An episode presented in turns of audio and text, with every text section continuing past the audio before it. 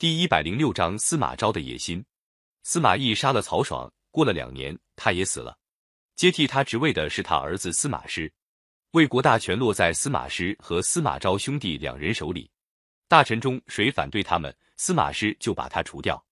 魏少帝曹芳恨透司马师，有人曾经劝曹芳撤掉司马氏兄弟的兵权，但没有等曹芳动手，司马师已经逼着皇太后把曹芳废了，另立魏文帝曹丕的一个孙子曹髦。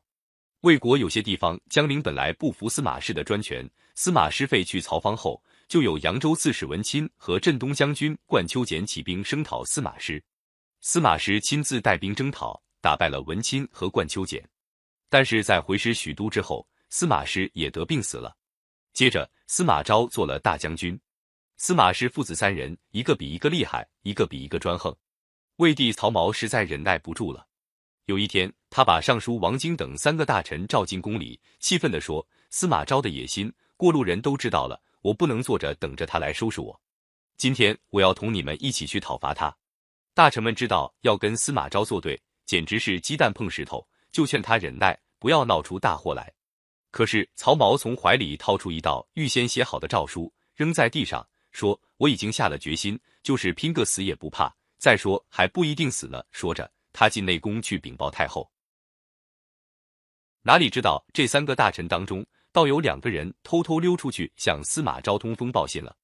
二十岁的曹髦根本不懂得怎样治司马昭，他集合了宫内的禁卫军和侍从太监，吵吵嚷嚷的从宫里杀了出来。曹髦自己拿了一口宝剑，站在车上指挥。司马昭的心腹贾充带了一队兵士赶来，挡住了禁卫军的去路，双方打了起来。曹髦上前大喝一声，挥动剑杀过去。贾充的手下兵士一见皇帝自己动手，毕竟有点胆怯，有的准备逃了。贾充手下有个叫程济的，跟贾充说：“您看怎么办？”贾充厉声说：“司马公平时养着你们是干什么的？还用问吗？”贾充这一说，程济才胆大了，拿起长矛就往曹髦身上直刺去。